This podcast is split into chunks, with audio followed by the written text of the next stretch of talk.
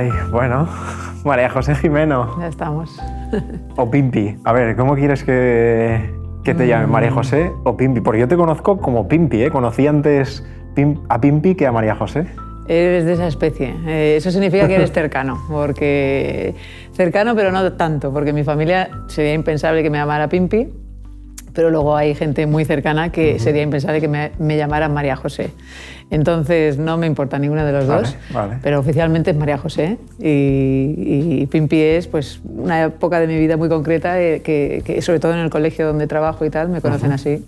Y entonces como el colegio donde trabajo viene gente de muchas partes del mundo, pues es verdad que en muchas partes del mundo me conocen por Pimpi, pero bueno. ¿Y qué significa? O sea, ¿de dónde viene? Antes de que nos metamos. Bueno, ya estamos en la entrevista en realidad. Bueno. O sea, que ¿esto de dónde...? Nada, eh, la culpa la tiene una velada de estas del Colegio Adventista de Sagunto que hicimos un sábado por la noche y mi hermano Bernard y yo, que teníamos 14 años entonces, hicimos una como un, un cover de Pimpinela, Ah. aunque en aquella época no se llamaba cover, pero hicimos una, una representación de Pimpinela y pues eso, cantamos la canción esta de Me engañaste, me mentiste.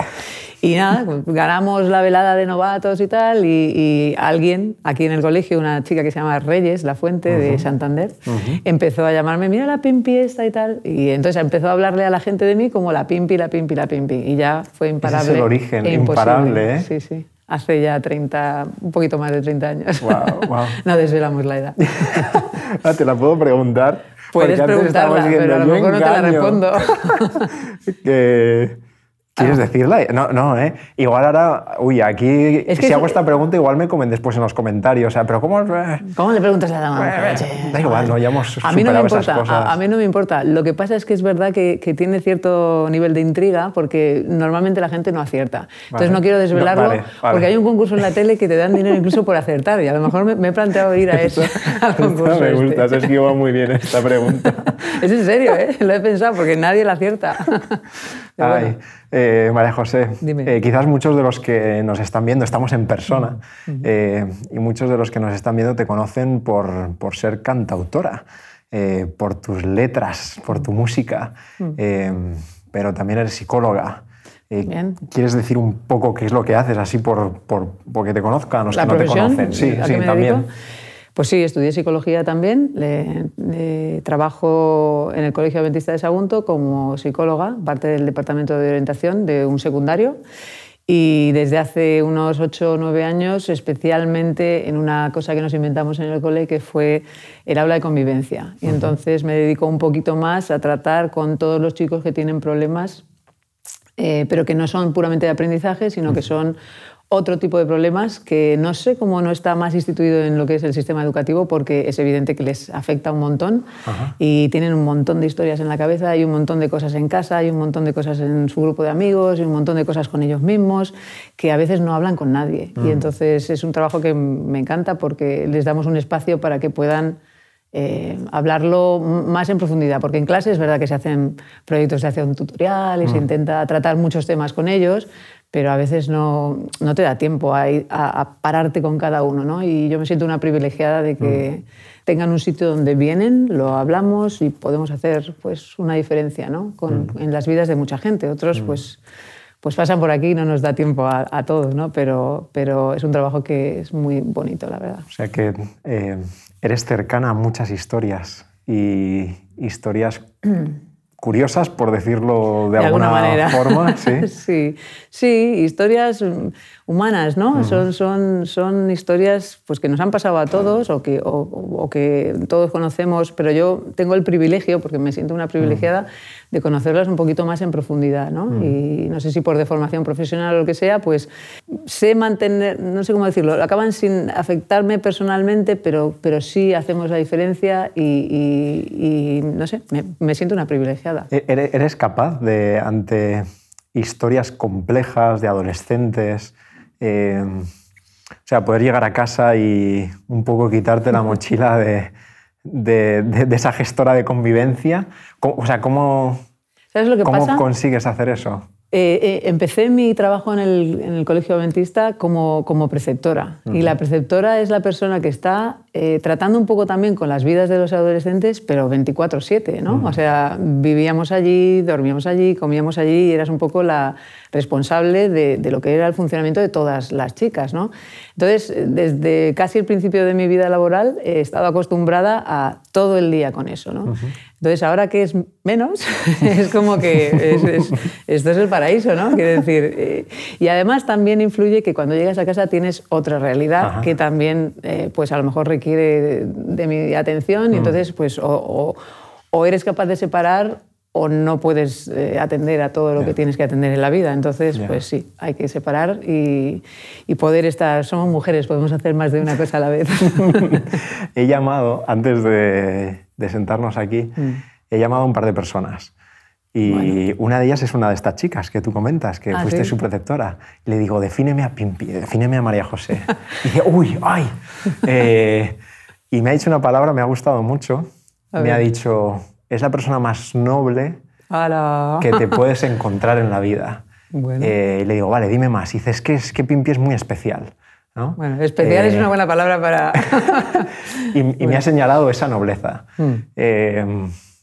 Después he llamado a tu hermano, a, ¿A mi hermano Bernard? He llamado a Bernard. Está bien. Eh, y, él me ha dado permiso para que lo pueda decir para delante de... Para nombrarlo. Sí, para nombrarlo a él. Para Bernard. Eh, te saludamos, amigo. Eh, y él me dice, íntegra, mm. y que siempre le ha dado mucha envidia que vivas tu vida de forma coherente. Y, wow, para mí son como tres palabras no son, palabrotas, pero en el sentido positivo, bueno, en el Sentido bueno. Nobleza, integridad, coherencia. wow.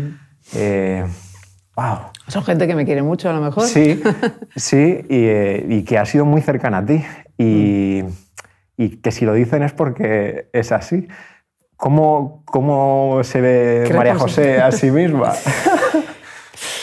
La gente, no sé quién es la chica que has llamado, seguramente que es una alumna también y me ha, conocido desde dentro todas las horas del día. Yo es verdad que intento eh, ser coherente y, lo de íntegro, pues también es muy difícil eso, ¿eh? porque cada uno tenemos las luchas que tenemos y somos íntegros todo lo que podemos, pero a lo mejor la gente no lo sabe, ¿no? Y uno tiene sus luchas personales. Intentas, intentas ser lo más íntegro posible. Coherente, pues es que, es que a mí me parece muy coherente intentar ser coherente, ¿no?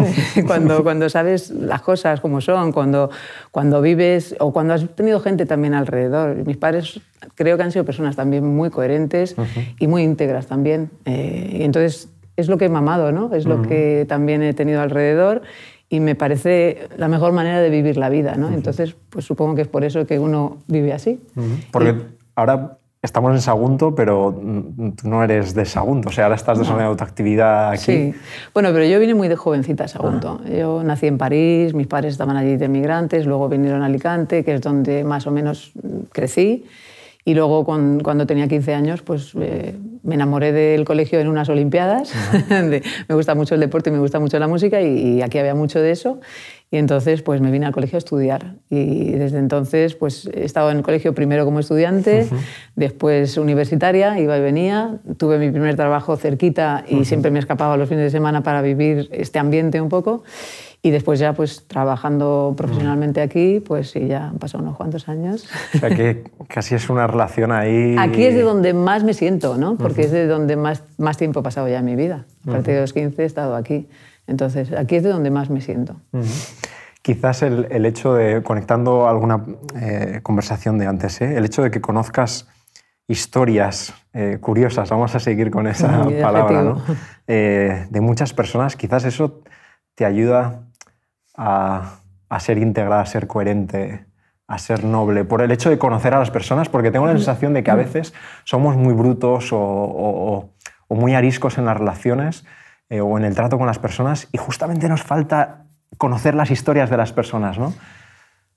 Yo creo que, eso de noble, no sé de dónde sale, la verdad. yo creo que es un trabajo que, el Señor hace en el corazón de las personas y si lo parezco o lo soy, pues eh, qué bien, ¿no? Que el Señor pueda eh, seguir trabajando en mí de esa manera, pero no creo que haya ninguna, ningún mérito en nosotros mismos, en ser nobles. Pero bueno, eh, yo creo que sí. Yo creo que si, si conoces a la gente, si, si, eres, si tienes el privilegio de conocer tantas historias, tantas circunstancias distintas, tantas Em, he tenido la suerte de vivir desde muy pequeñita con muchas historias, con mucha gente, con muchas maneras de entender la vida, con muchas maneras de reaccionar, con muchas maneras de enfocarse a la hora de hacer las cosas, a la hora de la religión, a la hora de lo social, a la hora de... Y no sé, pues a lo mejor he sido un, poquito esponja. Siempre me ha encantado las relaciones personales, ¿no? Siempre me ha encantado eh, el ser humano. Eh, es, un, es, un, es, un, misterio para mí, ¿no? Y, y, es, es, una maravilla a la, vez, ¿no? Y entonces, pues sí, me, me he encargado de me he encargado, no, me, ha gustado escuchar al ser humano. ¿no? Entonces, a lo mejor por eso sí es verdad que, he tenido un poquito de privilegio en eso y tengo un poquito más de capacidad por eso. Me, atrevo a decirte que no solo escuchas al ser humano, y permíteme que, que saque aquí un poco de chuleta. una letra de una canción. Ah, no, vale, vale. sí, sí, a ver, a ver, a ver. A ver, a ver. Canción, ¿no?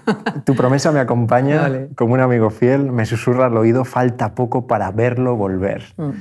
Tu promesa me da fuerza, es un faro en la tormenta que me empuja a luchar y a mi mirar un poco más allá. A mirar un poco más y tu alegría eh, se posa en mí pensando en, el, día, en que, te, vea venir. venir. Mm. Es parte de, una canción que me mm. encanta y bueno, creo que nos encanta a muchas personas, tu promesa. Eh, ¿Quién es esta persona? ¿Quién has escuchado para hablar de esto?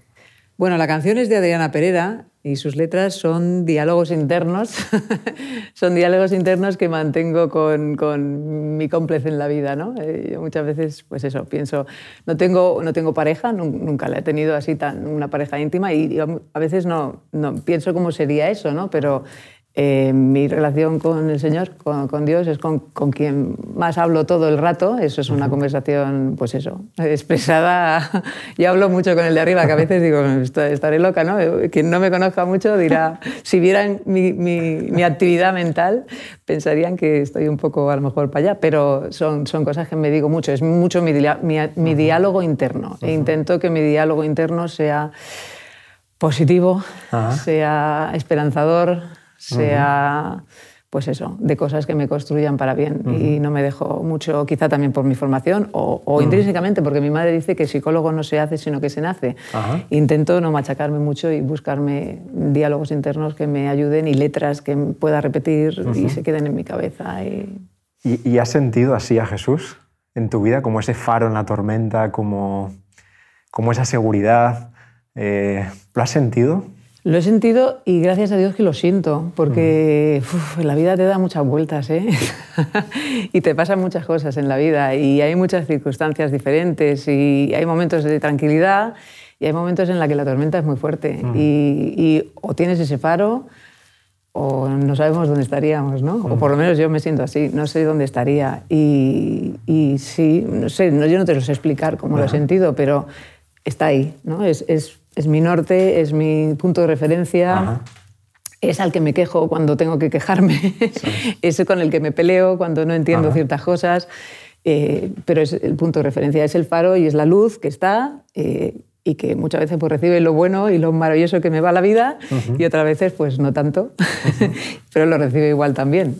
Es ese faro, ese referente, es, es, a quien me dirijo, ¿no? es a quien me dirijo. Eh, siempre está, siempre ha estado o has tenido momentos en el que has dicho, wow? Eh, o sea, porque por, lo que comentábamos, ¿no? Durante mucho tiempo en tu vida mm. has sido un faro para muchas personas, ¿no? Es como que has tratado de reflejar esa luz que quizás recibías de, Dios, del Espíritu. Mm. Eh, pero hay, hay, momentos en los que, wow, la tormenta era fuerte o, es fuerte. No mm. sé, eh, ¿cómo, ¿cómo, has ¿Cómo te has eh, puesto por encima de eso? Sí, sobrepuesto a eso. Eh, a lo mejor tiene que ver un poco con la coherencia que decías antes, ¿no? Ha habido momentos y hay momentos en los que pues dudas, estás cansado, mm. eh, no entiendes muchas cosas o por qué pasan las cosas como pasan y estás cansado. Mm. solamente que por coherencia mismamente, no es que me fuerce, no es que me fuerce a nada, pero por coherencia yo sé que está ahí, mm. ¿no? Y sé que dirige ah. las cosas. Ah. Y sé que me ve, mm. y sé que me quiere, y sé que está al timón y que me apoya. Lo que pasa es que a veces, pues, unas veces lo sientes más que otros. Mm. O otra, unas veces te sientes más sostenido que otras. Por ahí vamos. Es que, o sea, creo que aquí hay un punto que yo, yo lo he experimentado también así en mi vida, ¿no? El hecho de, es que no lo siento, ¿no? A veces igual confundimos como que Dios tenemos que sentirlo siempre, pero tú estabas reflejando un conocimiento también. O sea, el hecho de, yo conozco a Dios, he vivido buenos momentos y malos con Él, y aunque no lo sienta al 100%, que está ahí sosteniéndome, sé que está, ¿no? Es como que es un conocimiento. Sí. Eh, no sé si aprovechamos el momento, ¿eh? no es el final de la entrevista todavía, pero aprovechamos. Si hay personas que están en ese momento, eh, ¿qué les dirías? O sea, ¿qué, ¿qué, les aconsejarías? Que están justamente que necesitan ese faro, esa seguridad. Seguir, no sé cómo decírtelo, seguir. Hay, hay momentos en los, que, en los que es tentador eh, mandarlo todo a... pero te paras un momento también y dices, pero si es que, ¿y qué tienes? O sea, o sea, ¿qué hay si no es eso? ¿no? O sea, quizá por la misma coherencia, ¿no? Tú me estabas diciendo que soy coherente y soy tal.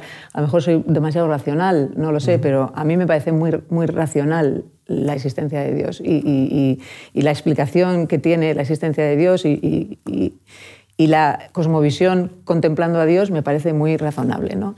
Entonces, a veces, pues eso, estamos cansados y estamos muy, muy, ¿cómo se dice?, muy apaleados por la vida, pero hay que seguir, hay que seguir y no tirar por la borda lo que uno sabe que está, ¿no? Porque, porque eso tampoco te ayuda a nada, o por lo menos yo lo siento así, tampoco me va a ayudar a nada.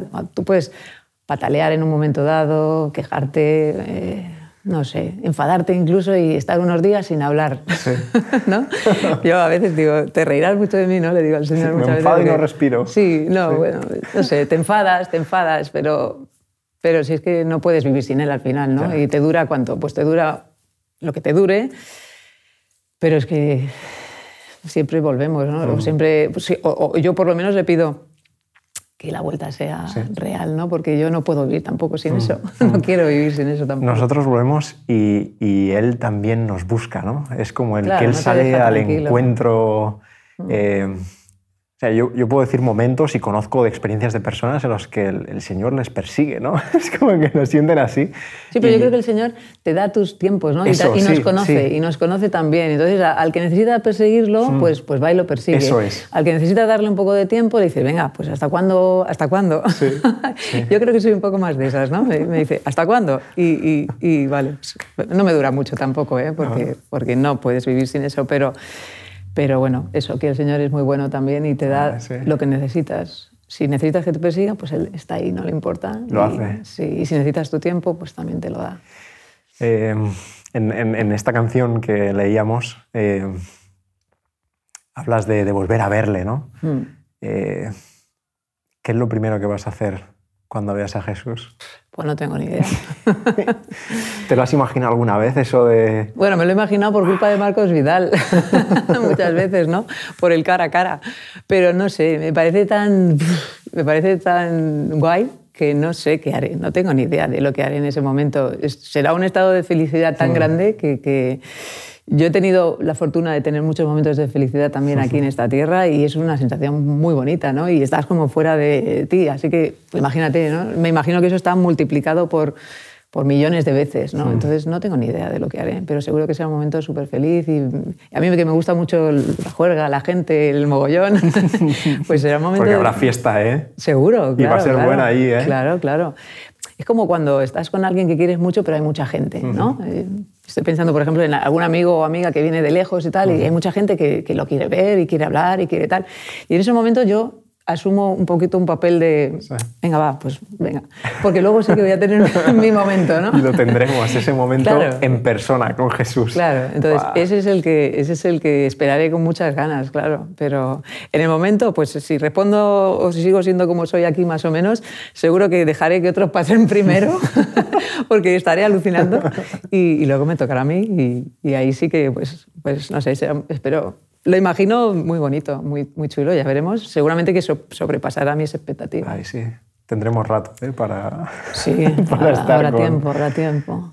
Eh, antes has sacado otro tema mm. y me atrevo a preguntártelo. Eh, es el, el, de la soltería. Me, me, me interesa también porque posiblemente personas que, que, nos estén escuchando pues también estén en esa situación. El hecho de que hayas decidido, no sé si lo estoy expresando bien, pero el hecho de vivir eh, tu humanidad en soltería. bueno, es, que es un detalle muy curioso lo que acabas de decir. Lo has decidido. Pues a lo mejor no lo he decidido. Vale, vale, esto. O sea, era una excusa. Perdona mi, mala palabra ahí, pero. No, no. Eh. A ver, eh, yo creo que esto de, estar soltero a, cierta edad ya, o por lo menos en mi caso, no, no ha sido una, una decisión. Pues yo me voy a quedar soltera. Pues, pues no es una decisión. Eh, quizá me deja un poco así perpleja que la gente tome prejuicios, se dice, de alguna forma tienen ideas preconcebidas de lo que tú piensas o sientes porque no estás casado o porque no estás casada, ¿no? Eh, a mí me han dicho de todo, o sea, que, que, soy un antihombres, que no me quería casar, que no sé qué. Chico, primero que no tenemos mucha idea de cómo, de cómo la gente enfoca su vida, ¿no? Por lo menos si no has hablado conmigo, no prejuzgues porque, porque estoy, ¿eh? porque estoy soltero, ¿no? Mm. Pues eso. Eh, no creo que sea una decisión en mi caso. Eh, tampoco creo que ha sido una mala. Y bueno, ya tengo una edad, entonces no me importa reconocer que quizá en el momento en que tuve, tuve que, que a lo mejor. Creo que es una decisión muy importante para la vida y creo que sí que se necesita ser un poco más intencional de lo que yo fui vale. en esa época de mi vida. En esa época que no sé exactamente cuál es, pero yo he hecho tantas cosas, mm, mm. me he dedicado a tantas cosas, he estado siempre por, por tanta gente y, no lo digo con resentimiento ni mal, ¿eh? simplemente lo digo que no, quizás no dediqué el tiempo ni los recursos ni, ni, ni, ni la atención que una decisión así requiere en un momento de la vida. ¿Y te, y te arrepientes de eso? Me arrepiento, me bueno, depende con quién hable. no, te, te, explico. Me arrepiento mm, Quiero decir, creo que me hubiera gustado ser un poco más consciente de que eso es muy importante y, que, y no lo fui.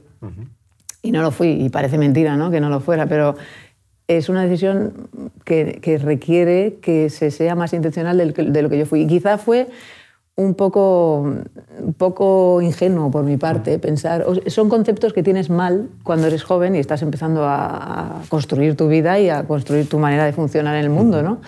Y a lo mejor tenía algún concepto por ahí mal, mal establecido, que nadie tampoco supo llegar a decirme nada, porque quizá, pues no sé, creían que lo tenía claro o que había decidido no hacerlo, o cosas así. O tienes demasiada personalidad, ¿cómo te voy a decir yo ciertas cosas? ¿no? Pues no, creo que en eso me despisté un poco y hice muchas otras cosas. Y, o sea, no te lo pregunto como algo negativo, ¿eh? O sea, que creo que, que podemos eh, desarrollar nuestra fe y desarrollar todo lo que somos como seres humanos ah, eh, desde esa posición. No, no lo digo en un concepto negativo o, incluso, eh, no sé si en un futuro próximo viene alguien que, wow, no sé, decide ser intencional en ese aspecto, también podría ser. O sea, no estoy para nada juzgando eso, ¿no? Pero sí me interesa, me interesaba preguntarte por, por esto, por, porque quizás hay personas que se sienten mal por el hecho de encontrarse solteras o de haberlo decidido, porque conozco a muchas personas mm. que lo han decidido. Eh, pues es una decisión real y de verdad he decidido ser soltero por esto, por esto, por esto, por esto. Oye, muy respetable, ¿no? Mm. Yo, yo, creo que es muy respetable. Otra cosa es si lo decido por miedos o lo decido por escapismos o lo mm. decido por, por otro tipo de cosas que a lo mejor sí que tendríamos que hacernoslo mirar, ¿no? Eh, yo que queda un poco así decirlo aquí, pero quiero decir, yo no estoy siendo intencional en este momento eso porque tampoco pienso que, pienso que el matrimonio tiene que ser algo precioso y que el Señor se inventó un sistema que es la familia donde podemos desarrollarnos afectivamente eh, de una manera preciosa y, suplir nuestras necesidades afectivas, sociales de muchos tipos de una manera preciosa, eh, pero que si por lo que sea, mira, por simple estadística, ¿no? Eh, somos ocho mujeres por cada hombre o así en el mundo, no sé, no sé, ahora ya no sé, estadística un poco antigua, pero eh, por pura estadística nos va a tocar. Lo que sí que tengo clarísimo es que el Señor no me quiere ni amargada, ah, ni, ni, llorosa por los rincones, ni, ni yo qué sé, ni, ni, forzada a hacer cosas o tomar decisiones forzadas o, por estereotipos o porque eso es lo que se supone que se tiene que hacer. Que no, no, hay que escapar de ahí. Que va. Entonces, pues no tengo prisa. Si siento en algún momento que, que, eso, yo qué sé, que, que, el Señor me pone por delante algo así y que vamos a poder hacer más para la gloria del Señor Esta, juntos esta- que esta es la cosa, ¿no? Porque al final este es el proyecto también de la familia. Sí, sí, Eh, es verdad. O de la soltería. Es que las, las dos están. Bueno, pregúntale ¿no? a Pablo. Pa- El- El apóstol claro. Pablo dice que es mejor estar soltero. El, el hecho de, sí, y dice ahora, en estos tiempos de crisis, ¿no? Sí. Dice, yo recomiendo. Sí, es esa idea, ¿no? De, de- o sea, si es matrimonio, para gloria de Dios. Si es soltería, Para para gloria gloria, de Dios. Si estás viviendo una situación complicada, eh, de abuso, de una convivencia, hay que salir de ahí porque Dios no quiere eso para ninguno No, de no, nosotros. Está claro. Eh, eso no es para la gloria de Dios. No. Entonces, eh, Sea lo que hagáis, ¿no? Sea lo que sea que hagamos, o sea lo que sea tu, tu- tu estado civil. y más en el proyecto vital, ¿no? que se supone que, oye, vamos a coincidir y, y caminamos hacia, hacia Jesús. Eh, enamorada de Jesús estás y conversaciones con personas que, que me atrevo a decir que son como tus hijos y tus hijas, también eh, has podido impactar brutalmente ahí. Pues Eh, eso lo veré en el cielo. Será un privilegio verlo. ¿cuál, ¿Cuál es tu mayor esperanza? Si- Si pudiésemos así... Hombre, si me dices la mayor, la mayor, pues es, la mayor es la que tú comentabas antes, ¿no? Encontrarme algún día con el Señor en el cielo. Esa es la mayor esperanza. Luego hay esperanzas que, que- que se le acercan, que es pues, poder compartirlo con, con- con la gente que quieres. Y yo a veces me siento mal por eso, porque digo, no todos, todos los que podamos, ¿no? ¿no? no tiene que ser solamente nuestra gente cercana, todos los que podamos. Pero claro, por, por, por- por cercanía y por relación, pues, pues esperas que, que la gente a la que estás más cercana pues también pueda disfrutar de eso. ¿no? Eh, si disfrutas mucho con un pastel de chocolate, quieres que, que la gente al lado disfrute del pastel de chocolate. Pues eso. Eh, ahora que dices eso, ¿tu comida favorita? Uf, eh, uf, hay muchas. Venga, Me- te dejo un menú, un menú. Un menú. Eh, me gusta mucho la pasta con... Mira, hoy hemos comido en el comedor y estaba buenísimo. Pasta con berenjenas. La berenjena, Pasta me- con es, una, es una verdura que me encanta mucho. Eh, la pasta en general me gusta mucho también. Eh, la verdura en general me gusta toda asadita. Así, es una pena porque no muchos restaurantes la venden así bien, fácilmente. sí. Pero bueno, en fin, eso me gusta mucho. Vale, vale. Pero vamos, Y- que como puedes comprobar, no tengo problema para comerme cualquier cosa. ¿Y color favorito? Eh, Suele ser el azul. Suele ser ¿Azul? azul, sí. ¿Oscuro o clarito? Eh, intermedio, el equilibrio es bueno. El equilibrio Vale. es bueno. A mi hijo, a Luquitas, también le encanta el azul, es un Es apasionado bueno, desde... sí. Tiene buen futuro, le auguro buen futuro. Eh, vale, Pimpi, ¿hay algo que quieras que te pregunte? yo no. A mí no, en realidad yo no. Es más, me sorprendió mucho cuando quisisteis, eh, cuando vinisteis y me dijisteis, oye, que queríamos hacer un programa y tal para Ay, claro preguntarte sí, cosas. Pimpi. Me sigue sorprendiendo mucho que, me, que, que pueda ser referente de algo para alguien. No, sí- me sigue sorprendiendo mucho porque, porque, claro, uno se conoce y Mm. dice, "Uf, ¿cuánto te queda por...? Ay, no.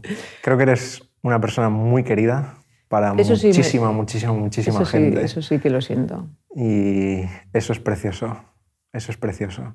Y supongo que eso viene de, de que te has sentido querida también por Dios eh, y por tu bueno. familia. Y no sé, es como que lo has transmitido, ¿no? Pues yo creo que sí, yo creo que viene de ahí. Yo creo que eso sí que es verdad, que me he sentido tan querida por Dios y en algún momento, no te sé decir cuándo exactamente, ya soy muy mayor, pero en algún momento como que me hizo clic el cerebro, ¿no? Y, y- y si yo me he sentido tan querida por Dios, en realidad creo que, que- que tú también eres tan querido por Dios, y el otro, y el otro, y el otro, ¿no? Y eso... Y eso en algún momento, de verdad que creo que es un milagro cuando pasa eso, ¿no? que el Señor te hace clic y dices, ostras, si yo me siento así de querida, es, pero, pero Dios quiere igual a este de aquí al lado. ¿no? Entonces eso te hace mirarlo de otra forma, tratarlo de otra forma, enfocar las relaciones de otra forma y a lo mejor, pues eso, ojalá ese milagrito pasara y pase en más gente, porque creo de verdad que cambia las relaciones entre las personas. ¿no? Eh, y sí, creo que eso de sentirme querida, y por mis padres también, ¿eh? me, me he sentido siempre muy querida. Y eso es otro privilegio que, que he tenido la suerte de que me tocara, ¿no? Pero eh, creo que es muy importante para, para lo que somos al final, ¿no? Cuando te sientes querido, pues eso ayuda a luego vivir la vida y enfocar las relaciones de otra forma. Qué bueno. Pimpi. Gracias por compartir este Un rato. placer, un Perdóname placer. mis preguntas impertinentes y No, no. prejuicios. Eh, pero me gusta que, que podamos hablar tranquilos, que me encanta que, que, tu promesa, bueno, es, claro, no es, no es, tu promesa, ¿no? pero has hecho tuya esa promesa, entonces ya es tuya también. Mm. Que es Jesús, la, la, sigas compartiendo, hablando de Él y hablando de cualquier cosa, ¿no? Mm. Eh, que, que creo que hay un punto también interesante. Lo, impregna, ¿no? O sea, lo impregna todo, sin quererlo y sin, y sin caer en, en, espiritualizarlo todo, ¿no? Pero, pero creo que afortunadamente eh, pues lo impregna todo y, y, es que vives se vive más feliz, ¿qué quiere que te diga? Se vive más feliz, el, para lo bueno y para lo malo, ¿no? Se vive, se vive se vive diferente para bien. No sé cómo expresártelo mejor. Así está, perfecto. Bienvenido. Muchas gracias ¿eh? por este ratito. Que Dios te bendiga en todo. Sigue creando canciones. Eso me está eh, costando últimamente. Tenemos que irnos a grabar a Home Media de nuevo, eh, hacer cosas ahí. Mm. Eh, sigue queriendo a las personas y, en fin, es que es un privilegio haber estado así un ratito y que el Señor te bendiga muchísimo. Gracias. Gracias a ti.